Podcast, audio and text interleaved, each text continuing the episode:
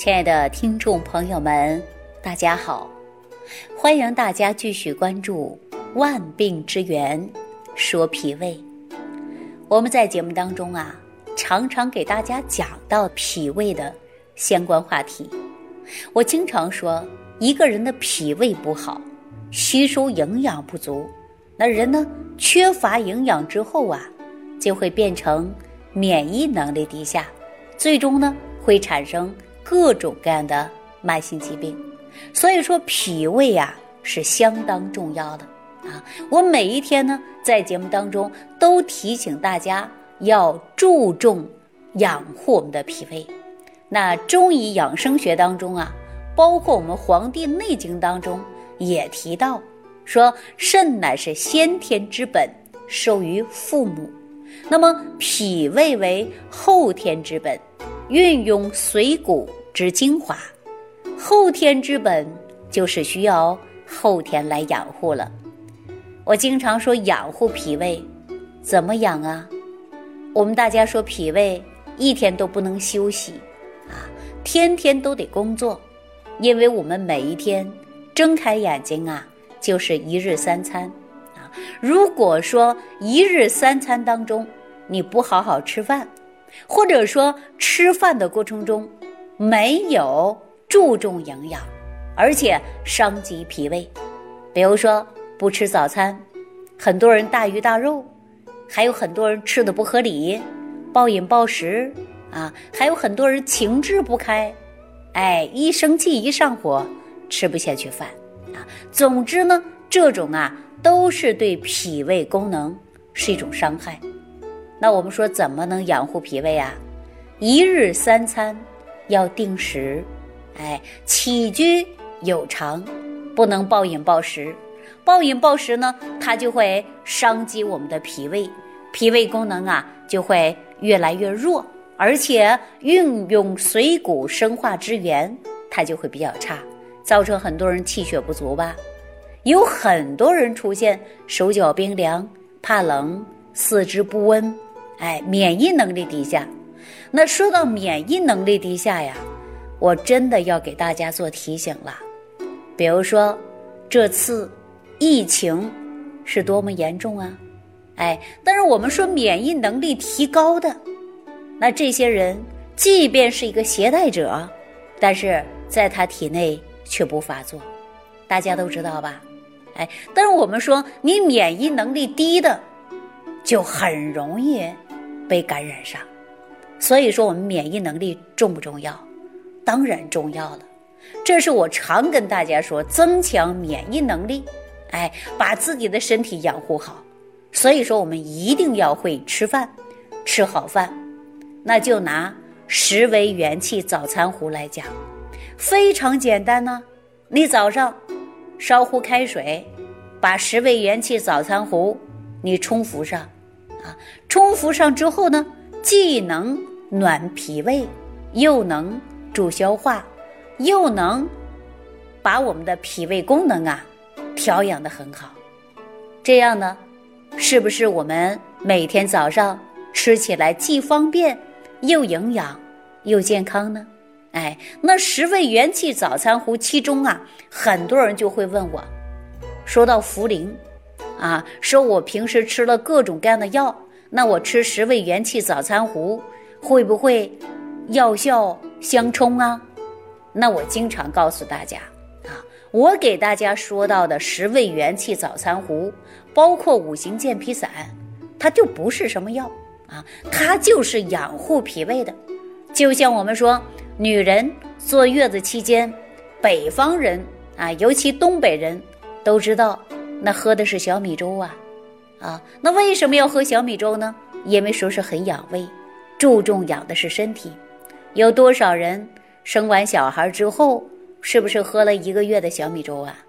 那你能说小米粥是药吗？不是，哎，喝了小米粥啊，它主要就是养于脾胃。那我们说十味元气早餐壶也好啊，或者是五行健脾散也好，它也不是药，就是一个食疗，我们也可以说叫药食同源。咱不说别的啊，其中我前几天给大家讲到的山药，大家不陌生了。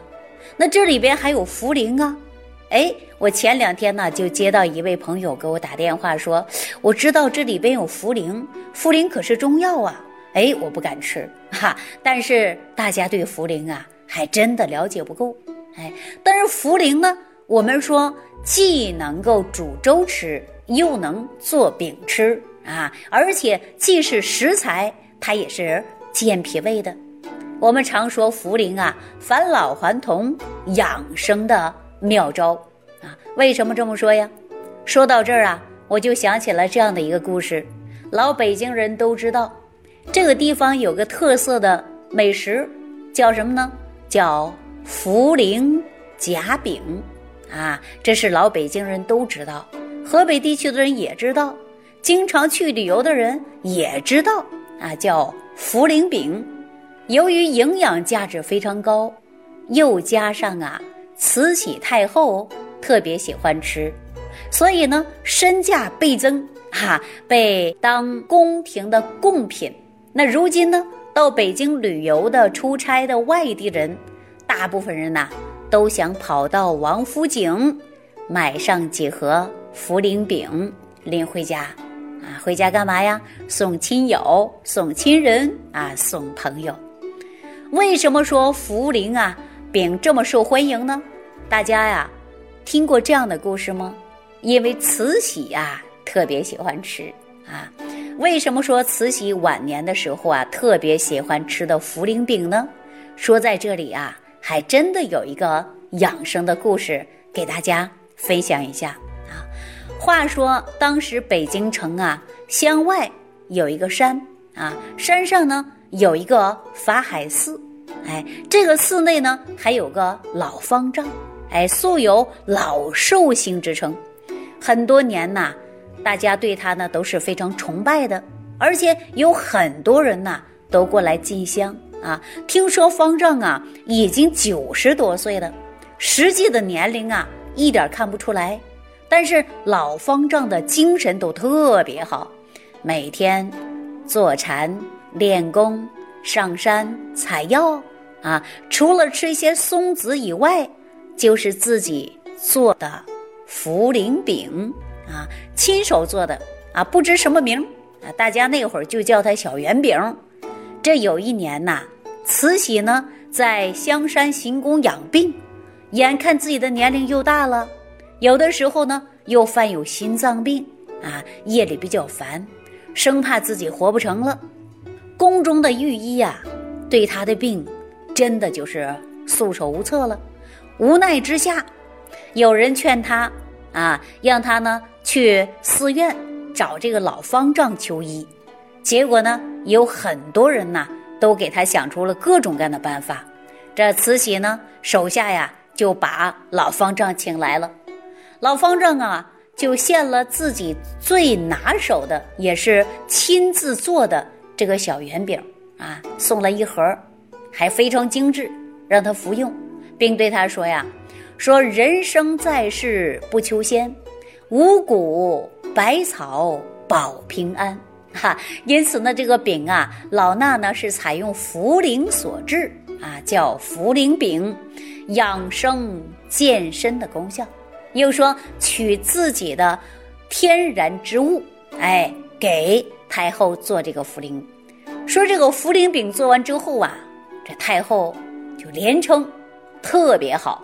结果呢，就通过宫中的御膳房啊叫过来一起学，一定要把这个茯苓饼学会啊。事隔不多久，那精美的食品就这个茯苓饼就呈现。给太后面前了，啊，这太后一说，哎，御医们真的学会了制作方法，并且呢，还载入了太医院，叫先方册之中。御膳房制作的茯苓饼啊，也是有名的厨子制作的，并且呢，还得了重重的赏识。根据太后的身体服用了多年啊，自己回忆说，身体呀。确实是很好了。说自从老佛爷进食了茯苓饼之后啊，返老还童了，很少犯心脏病了。而且呢，头发呀也变黑了不少。说这个小圆饼为什么这么神奇呀？到底是茯苓哪里好啊？